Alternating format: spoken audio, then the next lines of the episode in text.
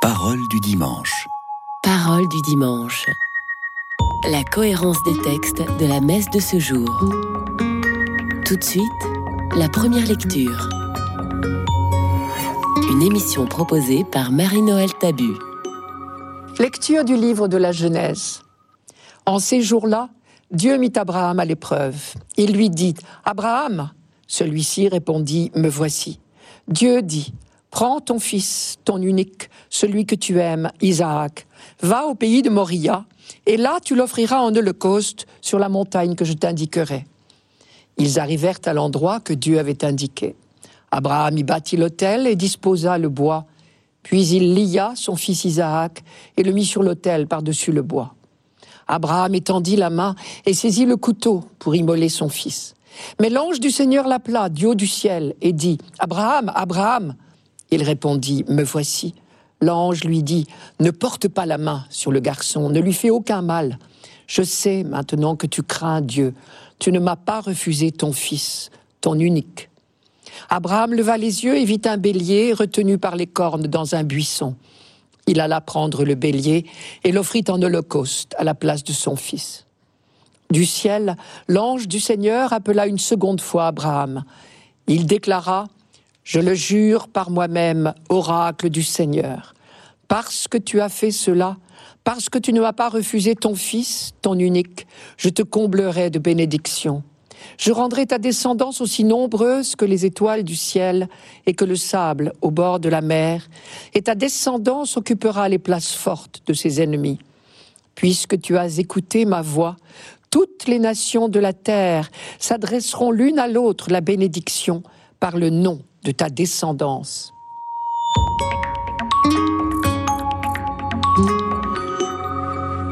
Le malheur de ce texte, c'est qu'il y a deux manières de le lire. La manière épouvantable, qui imagine Dieu donnant un ordre à Abraham pour le seul plaisir de voir si Abraham obéira. Et seulement ensuite arrive le contre-ordre. Ne porte pas la main sur l'enfant. Mais cela, c'est une lecture païenne, avec un Dieu qui nous attend au tournant, si j'ose dire, et qui récompense et punit souverainement. Un Dieu tel que nous l'imaginons parfois, mais pas tel qu'il est vraiment. Je vous propose une autre lecture, une lecture de foi. Quand ce texte est écrit, il y a mille ans au moins que tout le monde sait qu'Isaac n'a pas été tué par Abraham et qu'il a au contraire vécu jusqu'à un âge très avancé. L'auteur de ce récit ne nous propose donc pas une sorte de film à suspense. D'autre part, quand ce texte est écrit seulement vers 700 avant Jésus-Christ, alors qu'Abraham a vécu vers 1850. On sait parfaitement bien que Dieu refuse absolument les sacrifices humains, et cela depuis toujours. On sait aussi qu'il est bien difficile d'obéir à cette interdiction quand les peuples environnants pratiquent, eux, des sacrifices humains. Cela exige une conversion du regard de l'homme sur Dieu. Et donc les descendants d'Abraham lisent ce texte comme le récit de la conversion du regard d'Abraham sur Dieu. Un peu comme si Dieu lui disait Quel regard as-tu sur moi, Abraham, quand je te demande un sacrifice? Imagines-tu un Dieu qui veut la mort de ton enfant? Eh bien, tu te trompes. Pourtant, j'ai tout fait pour te rappeler que je n'ai pas oublié ma promesse de te donner une descendance par ce fils précisément. Cette fameuse promesse, nous la connaissons par les chapitres précédents du livre de la Genèse. Je vous la rappelle, je ferai de toi une grande nation et je te bénirai. Je rendrai grand ton nom. En toi seront bénies toutes les familles de la terre. Je multiplierai ta descendance comme la poussière de la terre. Contemple le ciel, compte les étoiles si tu peux les compter. Telle sera ta descendance c'est par Isaac qu'une descendance portera ton nom. Toutes ces promesses que j'ai rassemblées se trouvent dans les chapitres 12 à 21 de la Genèse. Et au moment d'éprouver Abraham, Dieu prend bien soin de lui rappeler cette promesse pour lui montrer qu'il ne l'a pas oubliée. Cela commence dès le premier mot. Abraham. Dieu l'appelle non par son nom de naissance, qui était Abraham, mais par le nom qu'il lui a donné depuis qu'ils ont fait alliance, Abraham qui veut dire Père des multitudes. Prends ton fils, ton unique que tu aimes, Isaac. Si Dieu insiste, ton fils, ton unique, celui que tu aimes, Isaac, c'est une manière de dire, je n'ai pas oublié ma promesse, je n'ai pas oublié que c'est sur lui, Isaac, que tous nos espoirs reposent. Ton unique, c'est par lui et par lui seul que la promesse se réalisera, par qui ta descendance naîtra. Vous avez remarqué certainement au passage que j'ai employé volontairement une curieuse formule. J'ai imaginé que Dieu dit à Abraham, c'est sur Isaac que tous nos espoirs reposent. Le croyant découvre que l'espoir de l'homme peut être aussi l'espoir de Dieu. Il croit, il sait que les intérêts de l'humanité et ceux de Dieu sont les mêmes, puisque Dieu s'est engagé dans l'aventure de l'alliance. Croire, j'y reviens toujours, c'est croire, malgré tout ce qui peut arriver, que le dessein de Dieu n'est que bienveillant. Et justement, Abraham avait la foi jusque-là, jusqu'à croire que d'une manière qui lui échappait, mais d'une manière certaine, Dieu accomplirait sa promesse de lui donner une descendance par Isaac et non pas par un autre. Et c'est pour cela qu'Abraham est donné en exemple à ses descendants. Et c'est pour cela aussi que Dieu a pu éprouver sa foi jusque-là. Et du coup, grâce à cette foi invincible d'Abraham, un tournant unique, décisif, a été franchi dans l'histoire de la révélation. Abraham a découvert que quand Dieu dit sacrifie, il ne dit pas tue, comme si le sang lui faisait plaisir. Dieu a bien dit à Abraham, offre-moi ton fils en sacrifice. Abraham a découvert que cela veut seulement dire, fais-le vivre, mais sans jamais oublier que c'est moi qui te l'ai donné. Et désormais, on saura pour toujours en Israël que Dieu ne veut jamais la mort de l'homme, sous aucun motif.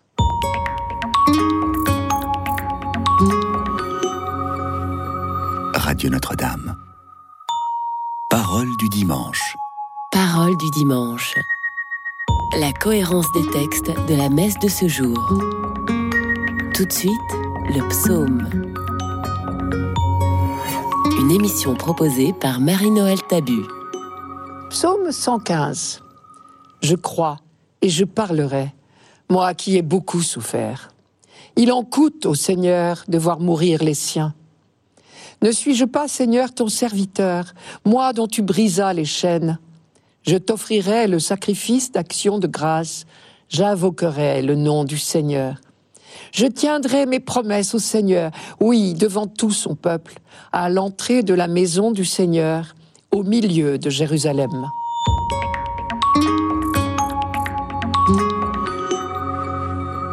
C'est le peuple croyant qui parle. Il a expérimenté au sein même de la souffrance que Dieu était son allié. Je crois et je parlerai, moi qui ai beaucoup souffert, moi dont tu brisas les chaînes. La souffrance dont il parle, c'est celle de l'esclavage en Égypte. Dix fois, Pharaon a promis la liberté, mais toujours en définitive, il s'est comporté en ennemi. Seul Dieu a soutenu l'effort de libération de son peuple et a couvert sa fuite. Les chaînes dont le peuple d'Israël parle ici, ce sont celles de l'Égypte. Mais au cours des siècles, on a connu bien d'autres chaînes, bien d'autres esclavages. Et chacun de nous sait bien que même apparemment libre, on peut bien se forger des chaînes. C'en est une, entre autres, et bien pire encore que d'avoir une fausse image de Dieu. D'imaginer un Dieu qui serait rival de l'homme, par exemple, comme la mythologie mésopotamienne, ou d'imaginer un Dieu avide de sacrifices humains, comme la religion cananéenne. Quand le peuple hébreu s'est installé en Canaan, il a été en contact avec une religion qui exigeait des sacrifices humains. Et il a fallu résister, pas toujours avec succès, à cette contamination quand tout va mal, quand on a peur de la guerre ou d'une catastrophe, on ferait bien n'importe quoi. Et si quelqu'un nous convainc que pour l'obtenir, il faut satisfaire telle exigence de telle divinité, nous sommes prêts à tout. Et c'est précisément pour cela qu'a été écrit le récit de l'épreuve d'Abraham dans le livre de la Genèse. La découverte extraordinaire qu'Abraham a faite, c'est Dieu veut que tout homme vive. Aucune mort ne l'honore. Il ne veut pas de ce genre de sacrifice. Et quand on entend dans le psaume Il en coûte au Seigneur de voir mourir les siens, on comprend que ce psaume nous soit proposé aujourd'hui, en écho au récit de l'épreuve d'Abraham. Cette découverte, il en coûte au Seigneur de voir mourir les siens, n'est jamais acquise une fois pour toutes. La tentation renaît sans cesse de voir en Dieu un rival de notre liberté, de notre vie. Lui qui semble pouvoir jouer avec notre vie à sa guise. Évidemment, notre relation à Dieu dépend de l'image que nous nous faisons de lui. Dans le schéma païen, on pourrait dire qu'il y a deux étapes. Premièrement, l'homme souhaite quelque chose. Deuxièmement, pour l'obtenir, il essaye d'amadouer la divinité par tous les moyens possibles, y compris un sacrifice humain s'il le faut. Le psaume d'aujourd'hui traduit au contraire l'attitude croyante, qui est un retournement complet de ce schéma. Il y a deux étapes, oui, mais inversées. Premièrement, en Israël, on sait que c'est Dieu qui a l'initiative depuis toujours, avec Adam, avec Noé, avec Abraham. Chaque fois, c'est Dieu qui a appelé l'homme à l'existence et à l'alliance pour le bonheur de l'homme et non pour ce profit, à lui, Dieu. Puis quand le peuple a souffert en Égypte, Dieu est venu à son secours. Rappelez-vous le récit du buisson ardent. Le Seigneur dit à Moïse, J'ai vu, oui, j'ai vu la misère de mon peuple en Égypte. Je l'ai entendu crier sous les coups de ses chefs de corvée je suis descendu pour le délivrer de la main des Égyptiens. Et maintenant, parce que le cri des fils d'Israël est venu jusqu'à moi, puisque j'ai vu le poids que les Égyptiens font peser sur eux, va maintenant, je t'envoie vers Pharaon, fais sortir d'Égypte mon peuple, les fils d'Israël. C'est donc dans le buisson ardent, Exode 3. Et Dieu a libéré son peuple. Deuxièmement, et c'est la conséquence, tout geste de l'homme vis-à-vis de Dieu n'est qu'une réponse à l'initiative de Dieu. Par exemple, quand le peuple rend grâce, il ne fait que reconnaître l'œuvre de Dieu. Je reprends le psaume, Comment rendrai-je au Seigneur tout le bien qu'il m'a fait? Et désormais, l'action de grâce se manifestera non seulement par des sacrifices au temple, et jamais des sacrifices humains, mais aussi et surtout par un comportement quotidien fait d'obéissance à la volonté de Dieu. Je t'offrirai le sacrifice d'action de grâce, j'invoquerai le nom du Seigneur, je tiendrai mes promesses au Seigneur, oui, devant tout son peuple, à l'entrée de la maison du Seigneur, au milieu de Jérusalem. Bien sûr, ce psaume prend tout son sens quand on sait qu'il fait partie des psaumes du Hallel, Hallel, ça veut dire Alléluia en hébreu. Les psaumes du Hallel, ce sont les psaumes 112 à 117 qui étaient chantés à l'occasion de la fête juive de la Pâque. Et donc Jésus a chanté ce psaume le soir du jeudi saint. Et ce qui est très frappant, c'est la parenté entre ce psaume que Jésus a chanté le jeudi soir donc, et celui qu'il dira sur la croix le lendemain. Mon Dieu, mon Dieu, pourquoi m'as-tu abandonné? C'est le psaume 21. L'un et l'autre évoquent la douleur. Nous venons d'entendre le cri du psaume 21, Mon Dieu, mon Dieu, pourquoi m'as-tu abandonné? Et je vous rappelle le premier verset d'aujourd'hui, Je crois et je parlerai, moi qui ai beaucoup souffert. Et l'un et l'autre psaume se terminent également par l'action de grâce, et presque dans les mêmes termes. Psaume 21, Tu seras ma louange dans la grande assemblée. Devant ceux qui te craignent, je tiendrai mes promesses. Vous qui le craignez, louez le Seigneur. Glorifiez-le, vous tous, descendants de Jacob, car il n'a pas rejeté, il n'a pas réprouvé le malheureux dans sa misère. Il ne s'est pas voilé la face devant lui, mais il entend sa plainte. Et en écho, notre psaume d'aujourd'hui reprend la même résolution. Je tiendrai mes promesses au Seigneur, oui, devant tout son peuple, à l'entrée de la maison du Seigneur, au milieu de Jérusalem.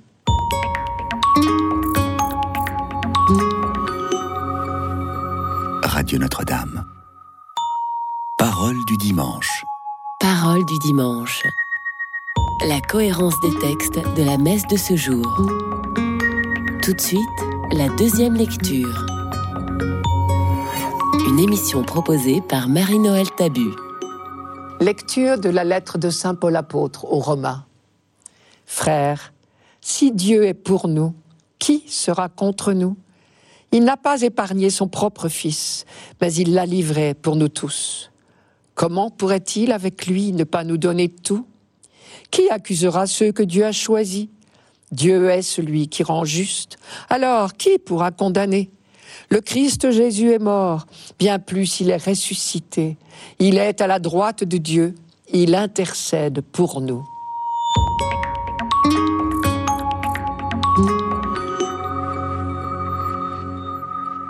Ces quelques lignes sont extraites d'une longue contemplation émerveillée de Paul.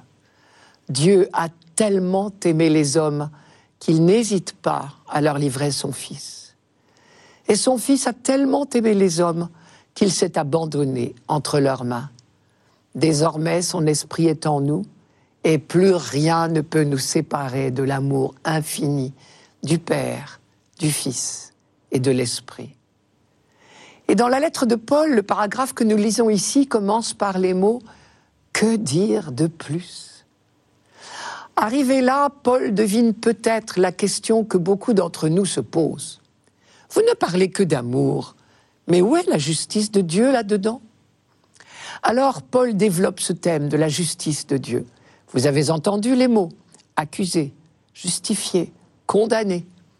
Il suggère le cadre d'un procès. Paul imagine l'humanité comparaissant devant un tribunal. Et là, une fois encore, il est en droite ligne de l'Ancien Testament car le thème du jugement de Dieu court tout au long de l'histoire biblique. Et comme tous les autres mots du vocabulaire de la foi, celui de jugement a changé de sens au fur et à mesure que les croyants découvraient le vrai visage de Dieu. Nous, hommes, nous imaginons toujours la justice en forme de balance, mais le Dieu tout autre a une toute autre conception de la justice. Son jugement n'est jamais condamnation, emprisonnement, mais toujours salut, libération. L'un des plus beaux textes dans ce sens est peut-être le premier chant du serviteur dans le livre d'Isaïe. Je cite Voici mon serviteur, j'ai mis mon esprit sur lui. Pour les nations, il fera paraître le jugement. Il ne criera pas, il n'élèvera pas le ton. Il ne fera pas entendre sa clameur, il ne brisera pas le roseau ployé, il n'éteindra pas la mèche qui s'étiole. À coup sûr, il fera paraître le jugement. C'est Isaïe au chapitre 42. Nous sommes au 6e, 7e siècle avant Jésus-Christ. C'est un jugement tout en douceur qui nous est décrit là. Et Isaïe dit un peu plus loin ce que sera le verdict.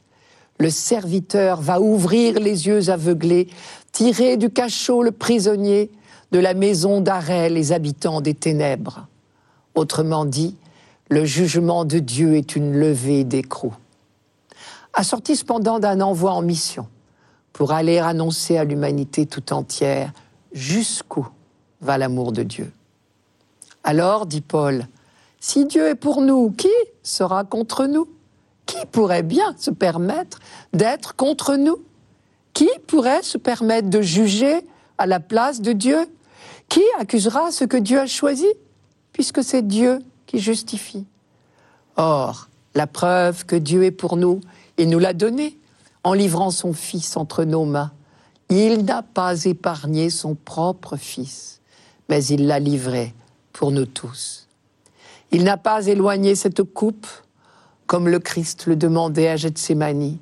Il ne l'a pas fait échapper miraculeusement à la haine des hommes, il l'a livré. En bonne logique, avant la venue du Christ, la situation de l'humanité était sans issue. C'est le thème que Saint Paul développe dans ses huit premiers chapitres de la lettre aux Romains. Les hommes se sont enfermés dans une sorte d'esclavage. Les païens sont esclaves d'idoles, des dieux qui n'en sont pas, et cela leur inspire toutes sortes de conduites aberrantes, de fanatisme, de haine, de désordre. Quant aux Juifs, pourtant bénéficiaires de la révélation, ils n'ont pas su reconnaître le Christ. Ils l'ont sacrifié à une fausse interprétation de la loi. Face à ce désastre, À cet échec de l'humanité, c'est Dieu qui a pris l'initiative de nous donner un sauveur. Ce que l'homme était incapable de faire par lui-même pour son salut, Dieu l'a réalisé. Le comble, c'est au nom même de la loi donnée par Dieu que le Fils de Dieu a été exécuté comme s'il était un pécheur public. Et Dieu laisse faire cette folie humaine. La croix manifeste l'amour du Père autant qu'elle manifeste l'amour du Fils. Dieu laisse faire pour que nous découvrions jusqu'où va son amour pour nous. Et c'est en contemplant la mort du Christ que nous pouvons enfin ouvrir les yeux sur l'immensité de l'amour de Dieu. Il l'a livré pour nous tous. C'est l'une des grandes insistances de Paul, pour tous. L'amour, par hypothèse, est gratuit. La lettre à Timothée y insiste. Dieu, notre Sauveur, veut que tous les hommes soient sauvés et parviennent à la connaissance de la vérité car il n'y a qu'un seul Dieu, qu'un seul médiateur aussi entre Dieu et les hommes, un homme, Christ Jésus, qui s'est donné en rançon pour tous. C'est dans la première à Timothée chapitre 2. Et vous savez bien que le mot rançon veut dire libération. Il s'agit de nous libérer définitivement de notre effroyable méprise. Nous n'arrivons jamais à croire que Dieu n'est qu'amour. Et justement, le salut, c'est d'ouvrir enfin les yeux. Un peu plus haut dans cette lettre aux Romains, Paul affirme Maintenant, la justice de Dieu a été manifestée. Il n'y a pas de différence. Tous sont péchés, sont privés de la gloire de Dieu, mais sont gratuitement justifiés par sa grâce en vertu de la délivrance accomplie en Jésus-Christ. Enfin, Paul termine ce chapitre en disant Rien ne pourra nous séparer de l'amour de Dieu manifesté en Jésus-Christ notre Seigneur. La grande phrase du carême, on le sait, c'est Convertissez-vous, croyez à la bonne nouvelle. Voilà que la nouvelle est encore bien meilleure que nous n'osons le croire.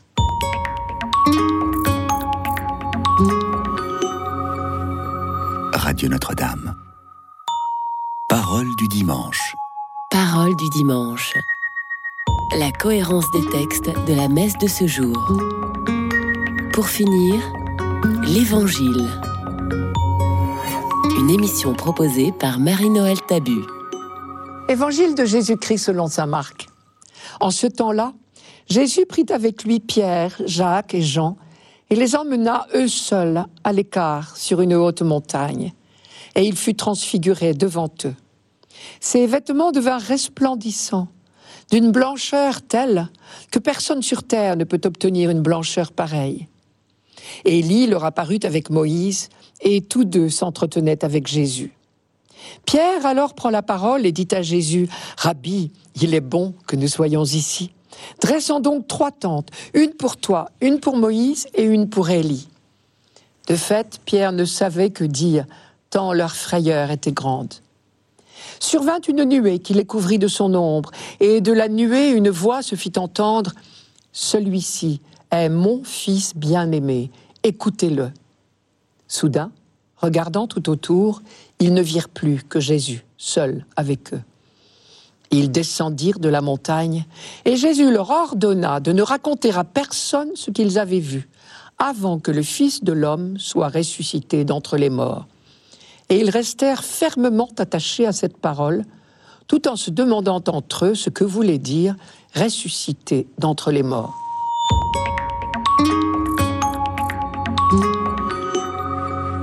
Jésus leur ordonna de ne raconter à personne ce qu'ils avaient vu avant que le Fils de l'homme soit ressuscité d'entre les morts. On peut se demander pourquoi Jésus donne une telle consigne de secret à ses disciples. Tout d'abord, qu'ont-ils vu Jésus leur est apparu ici en gloire, sur une montagne, entre deux des plus grandes figures d'Israël. Moïse, le libérateur, celui qui a transmis la loi, et Élie, le prophète de l'Horeb. Nous qui connaissons la fin de l'histoire, si j'ose dire, nous savons ce que les disciples ne savent pas encore, que quelque temps plus tard, Jésus sera sur une autre montagne, crucifié entre deux brigands. Jésus, lui, sait bien que la plus grande difficulté de la foi des apôtres sera de reconnaître dans ces deux visages du Messie l'image même du Père. Qui m'a vu a vu le Père, dira Jésus à Philippe la veille de sa mort. Je crois, là, je crois qu'on a là une phrase clé du mystère du Christ. Car ces deux images, la gloire et la souffrance, sont les deux faces du même amour de Dieu pour l'humanité, tel qu'il s'est incarné en Jésus-Christ. Comme dit Saint Paul dans la lettre aux Romains, l'amour de Dieu est manifesté, c'est-à-dire rendu visible en Jésus-Christ.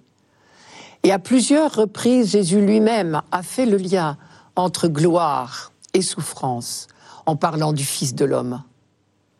Mais il est encore trop tôt pour que les disciples comprennent et acceptent ce mystère du Messie souffrant.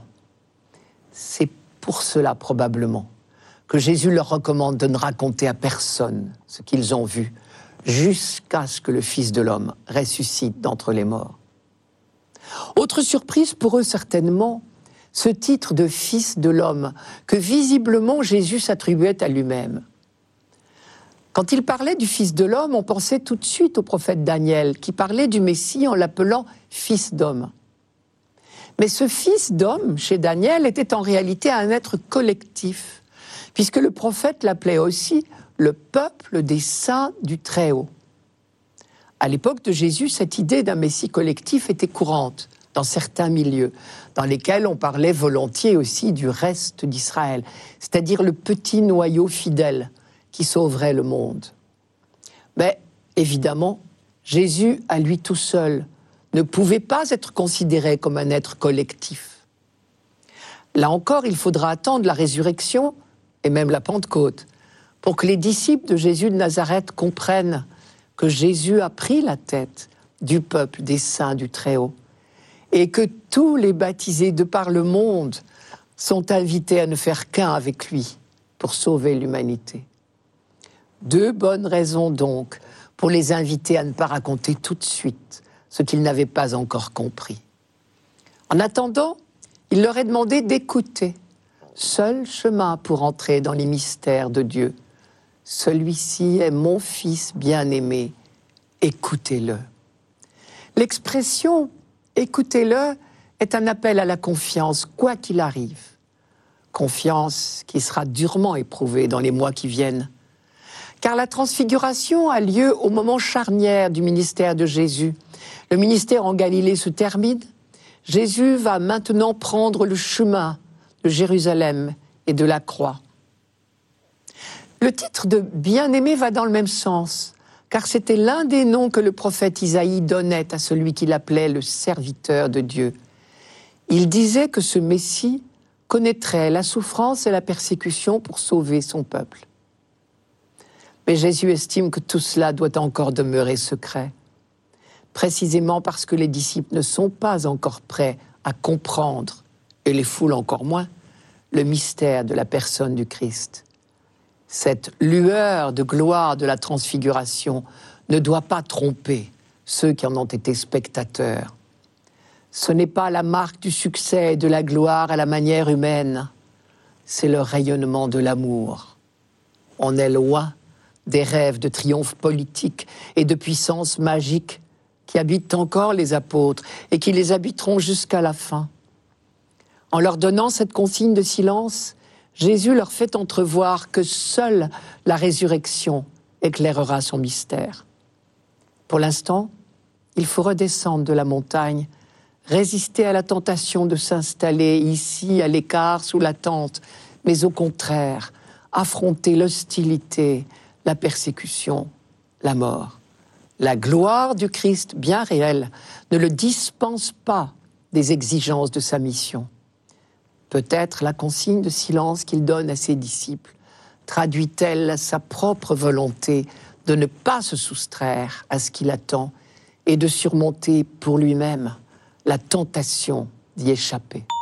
C'était Parole du dimanche, une émission présentée par Marie-Noël Tabu. Rendez-vous dimanche prochain.